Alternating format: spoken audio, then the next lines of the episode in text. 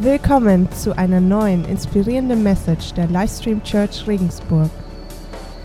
Ja, wir sind ja mitten in unserer Serie Sternstunde im göttlichen Plan. Ähm, und es geht um Prophetien. Und letzte Woche in der Message von Bettina haben wir ja schon gehört, es gibt über 300 Prophetien in der Bibel. Und Prophetien sind ja so Voraussagen, Ankündigungen, die sehr vor, früh auf irgendein Ereignis, auf irgendwas hinweisen. Unter anderem auf Weihnachten und damit auf Jesus. Ja, wir sind Weihnachten, schönste Zeit des Jahres, normalerweise. Ich finde es vor allem als Kinder. Ich denke, jeder von uns hat irgendein Kindheitserlebnis, was er mit Weihnachten verbindet, oder? Also ich habe euch von mir eins mitgebracht. Ähm, ich weiß nicht, ich mache mal den Test. Kennt das hier noch jemand? Ja, doch. Also, wo ich Bub war, kam das Zeug gerade raus und es war das technologische Highlight. Es war die Mega-Erfindung, weil ihr müsst euch vorstellen, vorher gab es nur Langspielplatten. Das war schon toll. Man konnte die aufsetzen und dann abspielen. Aber mit diesen Dingern hatte man zum ersten Mal die Möglichkeit, seine eigene Playlist zu erstellen. War riesenaufwendig, man muss die Kassette einlegen und dann irgendwoher aus dem Radio oder Plattenspieler aufnehmen, genau warten, dass man den äh, Einsatz findet, abwarten, Stopp drücken. Also so eine Kassette war richtig aufwendig, aber man konnte sie einlegen und stundenlang seine Lieblingslieder hören. Und das war toll und als Bub wollte ich das natürlich unbedingt haben. Ähm, und es kam Weihnachten und dann habe ich zu meinen Eltern gesagt, in einem Elektroladen, der bei uns in der Nähe war, stand so ein ganz kleiner Kassettenrekorder.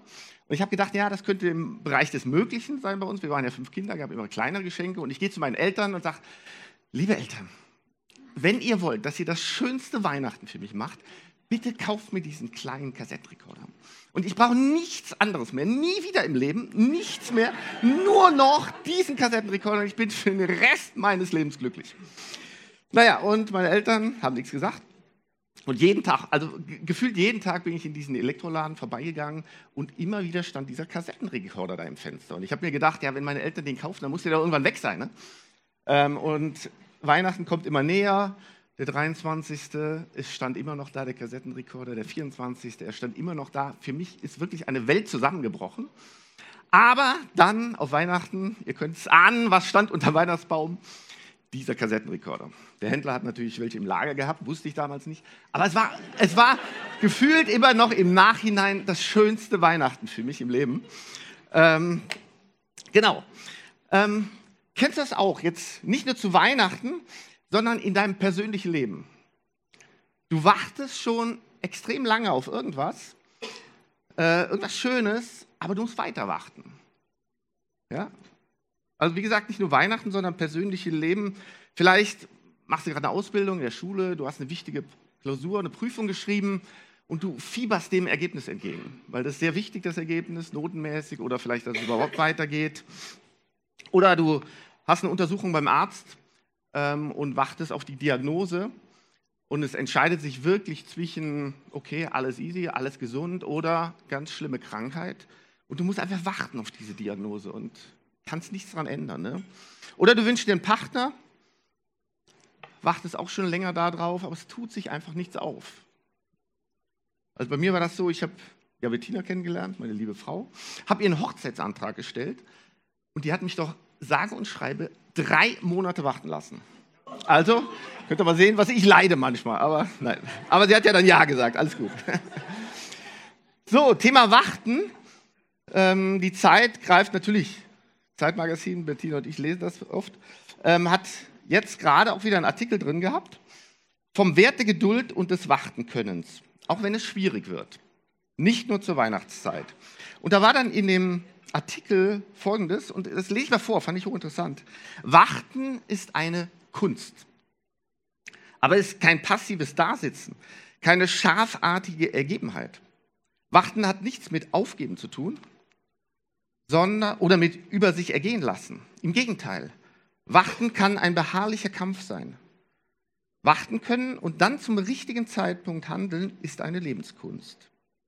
In einem weltberühmten Gebet heißt es, Gott, gib mir die Gelassenheit, Dinge hinzunehmen, die ich nicht ändern kann. Den Mut, Dinge zu ändern, die ich ändern kann. Und die Weisheit, das eine vom anderen zu unterscheiden. Und dann geht es weiter. Geduld kann auch ein Akt des Widerstands sein. Wie in etwa gerade der freiwillig nach Russland zurückgekehrte Alexei Nawalny im Gefängnis praktizierte, wo er auf den Untergang des Putin-Regimes wartet.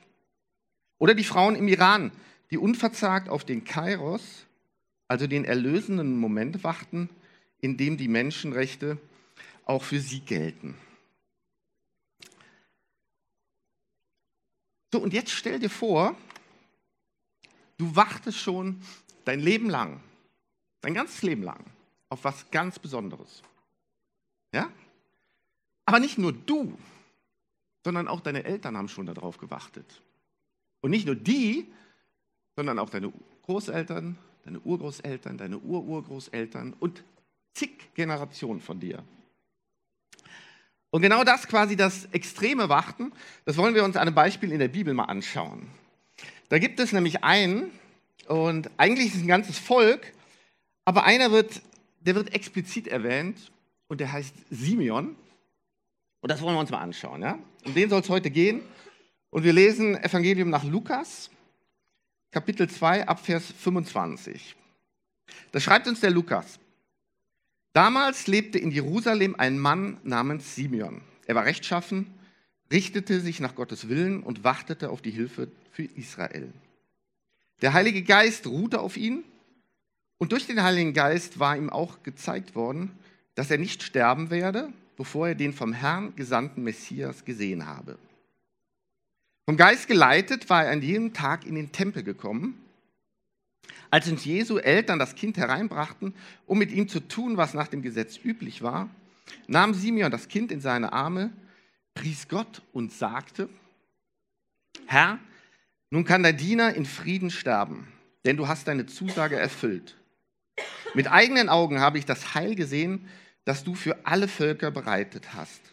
Ein Licht, das die Nationen erleuchtet und der Ruhm deines Volkes Israel. Jesu Vater und Mutter waren erstaunt, als sie Simeon so über das Kind reden hörten. Simeon segnete sie und sagte zu Maria, der Mutter Jesu, er ist dazu bestimmt, dass viele in Israel an ihm zu Fall kommen und viele durch ihn aufgerichtet werden. Also, da verbringt jemand sein gesamtes Leben, um auf etwas ganz Großes zu warten. Ja, sozusagen auf die ultimative Prophetie, ein Erlöser, ein Retter. Und diese Prophetie wollen wir uns kurz mal genauer anschauen. Und dabei kommen wir an einem Namen nicht vorbei, nämlich Jesaja. Den haben wir ja eben auch schon beim Abendmahl gehabt. Es war ein ganz wichtiger Prophet im Alten Testament, hat so um 700 vor Christus gewirkt. Und der sagte den Israeliten eine endzeitliche Wende zum Heil voraus. Was heißt das? Er hat gesagt, es kommt eine Zeit mit universalem Frieden und Gerechtigkeit. Also nur Friede, nur Gerechtigkeit, nur schön. Ne? Und Jesaja kündigte erstmals einen zukünftigen Messias als gerechten Richter und Retter an. Also Jesaja hat das zum ersten Mal aufgebracht und dann ging das so weiter in der Bibel. Und ich habe euch ein paar Stellen aus Jesaja mitgebracht, die das so ein bisschen beschreiben. Es sind ganz, ganz viele Stellen drin. Ich habe euch einige mitgebracht, aber nur, dass ihr so ein Gefühl dafür bekommt. Jesaja 8, 14 und 28, 16. Für die einen bin ich, also der Messias, ein sicherer Zufluchtsort. Für andere bin ich der Stein, über den sie stolpern. Ich lege in Jerusalem ein Fundament. Es ist ein Grundstein, ein kostbarer Eckstein, der felsenfest steht. Wer auf ihn baut und ihm vertraut, braucht nicht zu fliehen. Gut, dann Jesaja 9, 1 bis 6. Und ich habe nur so ein paar Auszüge daraus, so die, diese klassische Weihnachtsstelle. Da heißt es, das Volk, das im Finsteren lebt, sieht ein großes Licht. Hell strahlt es auf über denen, die ohne Hoffnung singt und schenkt ihnen überströmende Freude. Denn uns ist ein Kind geboren, ein Sohn ist uns geschenkt. Er wird die Herrschaft übernehmen. Man nennt ihn wunderbarer Ratgeber, starker Gott, ewiger Vater, Friedensfürst. Er wird seine Herrschaft weit ausdehnen und dauerhaften Frieden bringen. Wie sein Vorfahre David herrscht er über das Reich, festigt und stützt es, denn er regiert bis in alle Ewigkeit mit Recht und Gerechtigkeit. Also jede Zeile eine Wahnsinnszusage. Und ich gehe da jetzt gar nicht näher drauf ein. Da dürft ihr gespannt sein auf den Manuel zu Heiligabend. Da wird er nämlich noch was drüber sagen. Und dann noch eine andere Stelle, Jesaja 49,6. Und das ist eine ganz interessante Konstellation. Da spricht nämlich Gott durch den Jesaja zum Messias. Also da sagt, du, also der Messias, sollst nicht nur die zwölf Stämme Israel wieder zu einem Volk vereinen und die Überlebenden zurückbringen. Dafür allein habe ich, Gott, dich nicht in meinen Dienst genommen. Das wäre zu wenig. Wobei das schon total viel war. Für die Israeliten war das schon der Wahnsinn. Aber es geht noch weiter. Nein, ich habe dich zum Licht für alle Völker gemacht, damit du der ganzen Welt die Rettung bringst, die von mir kommt. So, ich will hier mal aufhören, aber vielleicht kannst du jetzt so ein kleines Stück nachempfinden, um was es bei dieser Prophetie eigentlich geht. Nämlich wirklich um was ganz, ganz Großes. Um die Ewigkeit, um, um eine Errettung. Weil erst dann können wir auch den Simeon verstehen, warum der so reagiert hat. Und deshalb haben Simeon nämlich und seine unzähligen Vorfahren so auf diese Prophetie gehofft und gewartet. Vielleicht ganz kurz drei Aspekte zu der Prophetie. Ähm, nur ganz kurz, ich habe auch nur so Schlagwörter gemacht. Einmal Freiheit habe ich es genannt. Nochmal zum Jesaja, der hat ja gesagt, hat man eben gelesen, für die einen bin ich, der Messias, ein sicherer Zufluchtsort, für andere bin ich der Grundstein, Eckstein, über den sie stolpern. Das heißt, jeder hatte bei dieser Prophetie die Freiheit, das für sich persönlich anzunehmen oder nicht. Also kann jeder für sich entscheiden, ob das für ihn was ist, ob er das annimmt oder nicht. Aber, und damit komme ich zum zweiten Punkt, das hat extreme Konsequenzen. Ich habe den Punkt Fluch oder Segen genannt. Und eigentlich geht es sogar um Leben und Tod. Ähm, es wird uns hier in Maleachi sehr drastisch vor Augen geführt. Maleachi 3, Vers 19 bis 20. Da wird nämlich gesagt, ja, es kommt der Tag, an dem mein Zorn wie ein Feuer im Ofen sein wird und alle wie Stroh verbrennt, die sich frech gegen mich auflehnen. Nichts bleibt dann mehr von ihnen übrig. Also ganz klare Ansage, wer das nicht ernst nimmt und an, für sich annimmt, der wird sterben. Allerdings für euch aber, die ihr mir die Treue gehalten habt, wird an jenem Tag die Rettung kommen. Wie am Morgen die Sonne aufgeht, Ihr werdet endlich Hilfe finden und vor Freude springen wie Kälber, die aus dem Stall hinaus auf die Weide dürfen. Also die das für sich annehmen, für die geht wirklich die Sonne auf und die können springen wie Kälber. Ich habe mal so ein Video gesehen, das müssen wir mal YouTube, das ist echt der Hammer. Da kommen wirklich Kälber aus dem Stall raus und es ist der Hammer, wie die da rumhüpfen. Also es ist äh, ultimative Freude und Glück in denen. Also es ist ein total schönes Bild. Also einige werden an diesem Retter zu Fall kommen andere werden durch ihn aufgerichtet und gerettet werden. Und der dritte Aspekt zu dieser ähm, Prophetie, sie gilt universal. Und das war auch ganz, ganz interessant. Es gibt Prophetien, die waren nur auf einzelne Personen ausgerichtet, auf kleine Gruppen. Aber die Prophetie ist universal. Nochmal zum Jesaja, da haben wir ja gehört, ich habe dich zum Licht für alle Völker gemacht, damit du der ganzen Welt die Rettung bringst, die von mir kommt. Also es ist eine Zusage an alle Völker, an die ganze Welt, also auch an uns. Ja? Und spätestens hier wird es interessant für mich und für dich. Für dich zumindest. Und das führt mich zu zwei wichtigen Fragen, die wir uns heute mal gemeinsam stellen wollen. Zwei wichtige Fragen. Die erste ist, was erwartest du in deinem Leben?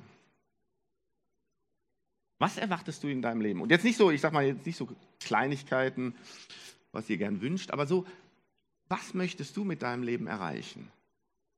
Und davon abhängig,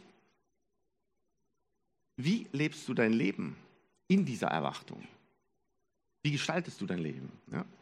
Und genau das wollen wir hier uns an diesem Beispiel von Simeon mal anschauen, weil ich bin überzeugt, gerade von diesem Simeon kann sich heute jeder von uns was Kraftvolles mitnehmen.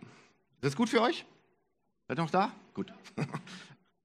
Also, gehen wir mal ähm, zur ersten Frage. Was erwartete Simeon in seinem Leben? Und ich denke, die Frage hatten wir ja am Anfang schon eigentlich geklärt oder mitbekommen. Der hat auf die Erlösung für sein Volk gewartet, er hat auf den Messias gewartet und damit auf seinen ganz persönlichen Retter. Für ihn persönlich, sein Retter. Gut, zur zweiten Frage. Wie hat denn Simeon sein Leben in dieser Wartung gelebt? Und ich weiß jetzt nicht, wie es bei dir wäre. Ich kann es jetzt nur von mir sagen. Also wenn ich irgendwann so eine Zusage bekommen hätte, dass ich was ganz Tolles erleben werde, wäre ich am Anfang natürlich total euphorisch erstmal. Würde mich riesig darauf freuen, jeden Morgen aufstehen, oh, jetzt ist es vielleicht soweit und jetzt erlebe ich das Ganze. Ich denke mal, spätestens nach einer Woche, nach einem Monat, würde ich so ein bisschen ungeduldig, würde vielleicht mal äh, nachfragen, ein bisschen mal Rückfragen stellen. Und spätestens nach ein paar Jahren wäre ich frustriert und würde vielleicht sogar anfangen, mich mal Gott, bei Gott zu beschweren, ihm vielleicht mal auch mal Vorwürfe zu machen oder ja, vielleicht auch Verbesserungsvorschläge, wie man das ja ganz ein bisschen beschleunigen könnte. Oder dann auch noch irgendwann zu sagen, so jetzt nehme ich das mal lieber selber in die Hand. Weil, äh, gut, man wird ja älter, kriegt langsam graue Haare. Also irgendwann denkst du natürlich dann auch, okay, jetzt muss doch mal langsam was passieren. Und wir haben viele Beispiele in der Bibel auch, wo genau das passiert ist, wo die Leute nicht gewartet haben auf die Zusage von Gott. Beste Beispiel, denke ich, ist Abraham. Der hat halt die Zusage, dass er Nachkommen bekommt. Irgendwann mit 80. Und wie gesagt, ich kann das voll nachvollziehen. Er hat gesagt, also jetzt, jetzt muss ich hier langsam mal selber aktiv werden. War da nicht so gut. Ist nicht so gut. Nicht so unser Simeon. Und das finde ich faszinierend an ihm. Und im Text werden uns ein paar Eigenschaften von ihm genannt. Und die wollen wir uns mal anschauen. Also es geht ja los im Text, haben wir eben gelesen. Damals lebte in Jerusalem ein Mann namens Simeon.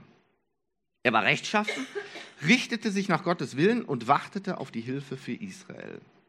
Und dann irgendwann später heißt dann auch noch, er pries Gott. Er pries Gott. Und das bringt mich zur ersten Eigenschaft von Simeon. Er führte ein Leben vollkommen auf Gott fokussiert.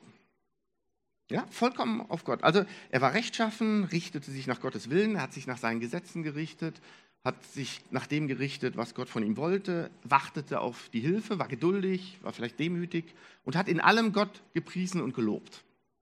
Also das war so die erste Eigenschaft. Dann geht es weiter. Der Heilige Geist ruht auf ihm und durch den Heiligen Geist war auch gezeigt worden, dass er nicht sterben werde, bevor er den von Herrn gesandten Messias gesehen habe. Vom Geist geleitet und dann geht er in den Tempel. Das heißt, die zweite Eigenschaft, die ich faszinierend bei ihm finde, er war vom Heiligen Geist erfüllt. Er war da total erfüllt und das war damals gar nicht so selbstverständlich, ähm, aber er war das. Er hat den Heiligen Geist gehört, er war, der ruhte auf ihm, er hat auf ihn gehört, hat sich nach ihm gerichtet. Dann der dritte Aspekt vom Simeon. Da wird ja gesagt, vom Geist geleitet war er in jedem Tag in den Tempel gekommen. Und ich sage es mal so, er war Gott gehorsam. Er war Gott gehorsam. Er ist morgens aufgestanden, hat gehört, der Heilige Geist hat gesagt, hey, geh in den Tempel. Und tolle Eigenschaft, finde ich. Weil ich denke, er hätte ja auch, war auch ein älterer Mann, keine Ahnung, wie das gelaufen ist, morgens aufgestanden, vielleicht Rückenschmerzen, schlechtes Wetter, vielleicht sagen können, ja, nee, mag nicht, Nee, nee, er hat auf den Heiligen Geist gehört und ist in den Tempel gegangen. Und dann noch die vierte Eigenschaft. Simeon segnete Maria und Josef. Und das ist die Eigenschaft, er war ein Segen für Menschen. Er hat die gesegnet, er ist auf, sein, auf ihr Kind eingegangen. Und, und ich finde das immer wieder faszinierend in der Bibel, müssen wir mal schauen, dass ganz oft werden so einzelne Menschen, tauchen so ganz kurz in der Bibel auf dann werden so ein paar Sachen über die gesagt und dann tauchen sie wieder ab. Man hat vorher nichts von dem gehört, hinterher hört man nie wieder was von ihm. Aber das sind so ganz kraftvolle und wichtige Sachen. Und das sind vier Lebenseinstellungen, die uns hier genannt werden. Und mit diesen Eigenschaften, mit den vier Eigenschaften, die uns genannt werden, hat sich die Prophetie erfüllt, die er für sich persönlich an, angenommen hatte und die, die er vertraut, der er vertraut hatte. Ne? Hat Simeon sein Lebensziel vollendet. Mit diesen Lebenseigenschaften. Denn er sagt ja, und den Satz finde ich Hammer, Herr, nun kann dein Diener in Frieden sterben, denn du hast deine Zusage erfüllt. Mit eigenen Augen habe ich das Heil gesehen, das du für alle Völker bereitet hast, ein Licht, das die Nationen erleuchtet. Also immer wieder, wenn ich den Satz lese, pff, Hammer, mega, ne? Und willst du das auch erleben? Und dass du das am Ende sagen kannst, hey, ich hatte ein gutes und erfülltes Leben. Ich kann jetzt in Frieden und voller Erwartungen Abgang machen.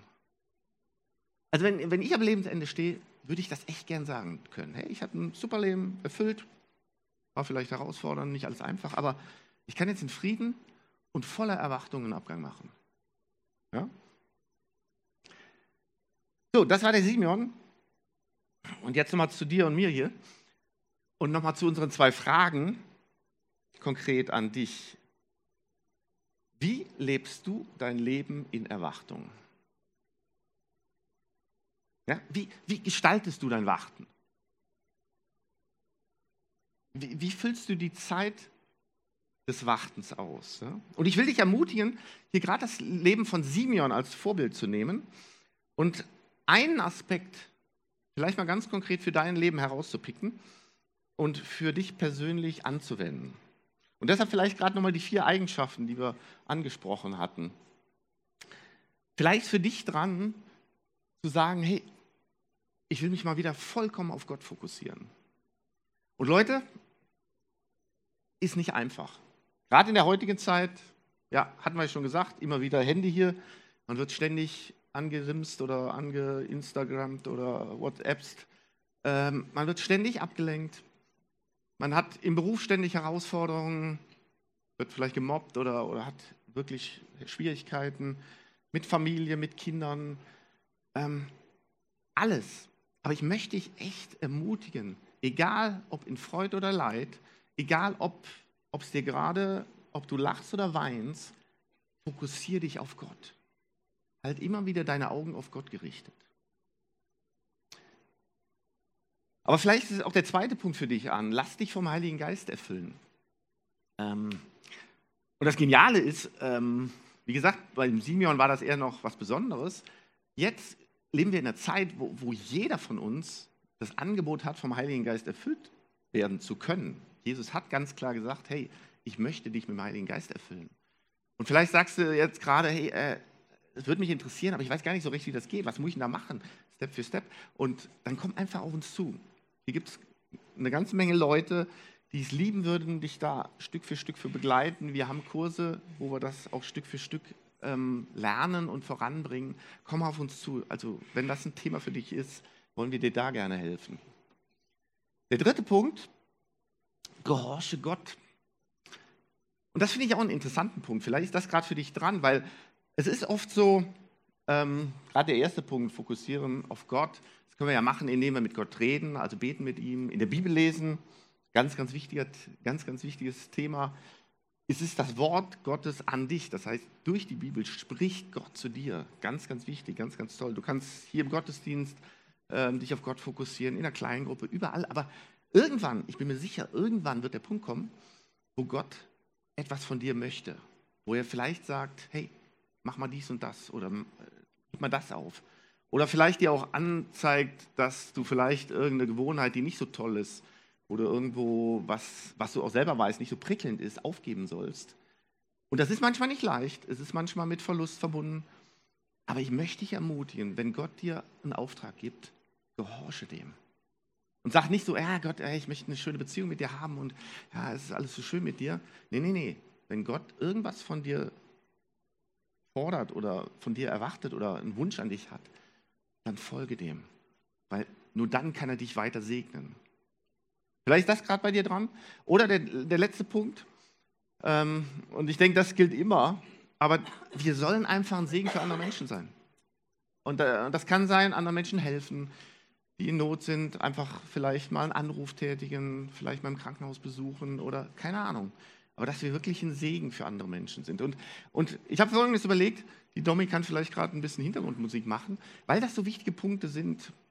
Ähm, geh doch mal gerade zwei, drei Minütchen, wollen wir uns mal einfach Ruhe geben. Für dich persönlich durch, was für dich vielleicht gerade dran ist, was Gott dir gerade ins Herz legt, was du dir vielleicht mal vornehmen solltest. Mal kurz Zeit dafür nehmen.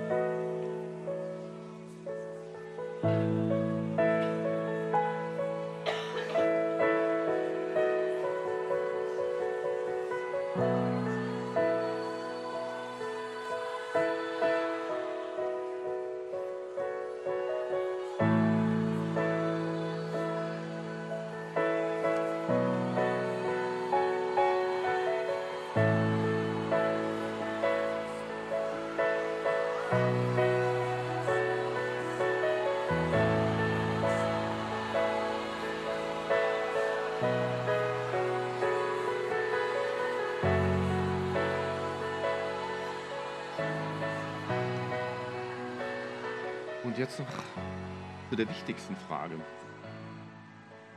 Was erwartest du in deinem Leben? Und Leute, um den Bogen nochmal zu schlagen, wir sind in der Adventszeit und, und wissen, dass Jesus, der als mein und dein Retter bezeichnet wird, geboren wurde. Ja? Erwartest du diesen Retter ganz konkret und persönlich für dein Leben? Und das Geniale ist, diese Prophetie, die hat sich ja erfüllt. Dieser Messias, dieser Retter, Jesus, der war schon da gewesen. Ne? Jesus, der Sohn Gottes, wurde als kleines Kind geboren und lebte unter uns Menschen. Hat uns dann sein Wort gelassen und wurde dann zu Unrecht verurteilt, wurde gefoltert, getötet, damit wir von unserer Schuld befreit werden. Und das, das wurde alles durch Prophetien hier vorausgesagt. Und dann ist Jesus von Tod auferstanden, damit wir bei Gott im Paradies leben können. Kannst du das für dich annehmen? Und, und Jesus wartet nur darauf, dass du diese Prophetie für dich persönlich annimmst, wie, wie unser Simeon, ne? und in dein Leben hineinlässt.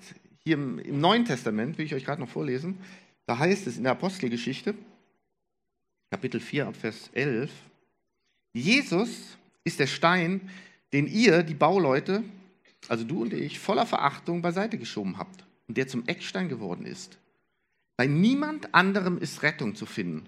Unter dem ganzen Himmel ist uns Menschen kein anderer Name gegeben, durch den wir gerettet werden können. Also durch nichts und niemand anderen findest du Rettung. Nur durch Jesus, durch den Namen Jesus. Also egal, was uns vorgegaukelt wird oder irgendwas, es gibt nur Rettung, Erlösung durch Jesus.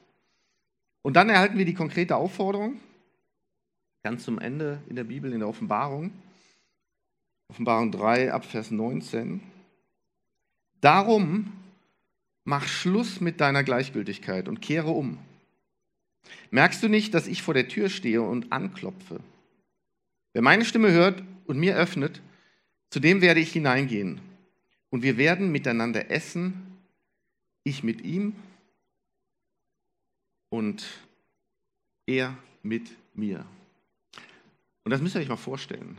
Gott persönlich möchte ich mit dir, mit, mit dir persönlich an den Tisch setzen, mit dir reden, mit dir kommunizieren, mit dir essen. Also von daher, ich will dich ermutigen, mach Schluss mit deiner Gleichgültigkeit, kehre um zu Jesus, wenn da irgendwas ist, bekenne es, fokussiere dich dann auf Jesus und mach Jesus zum Retter und Erlöser deines Lebens. Amen.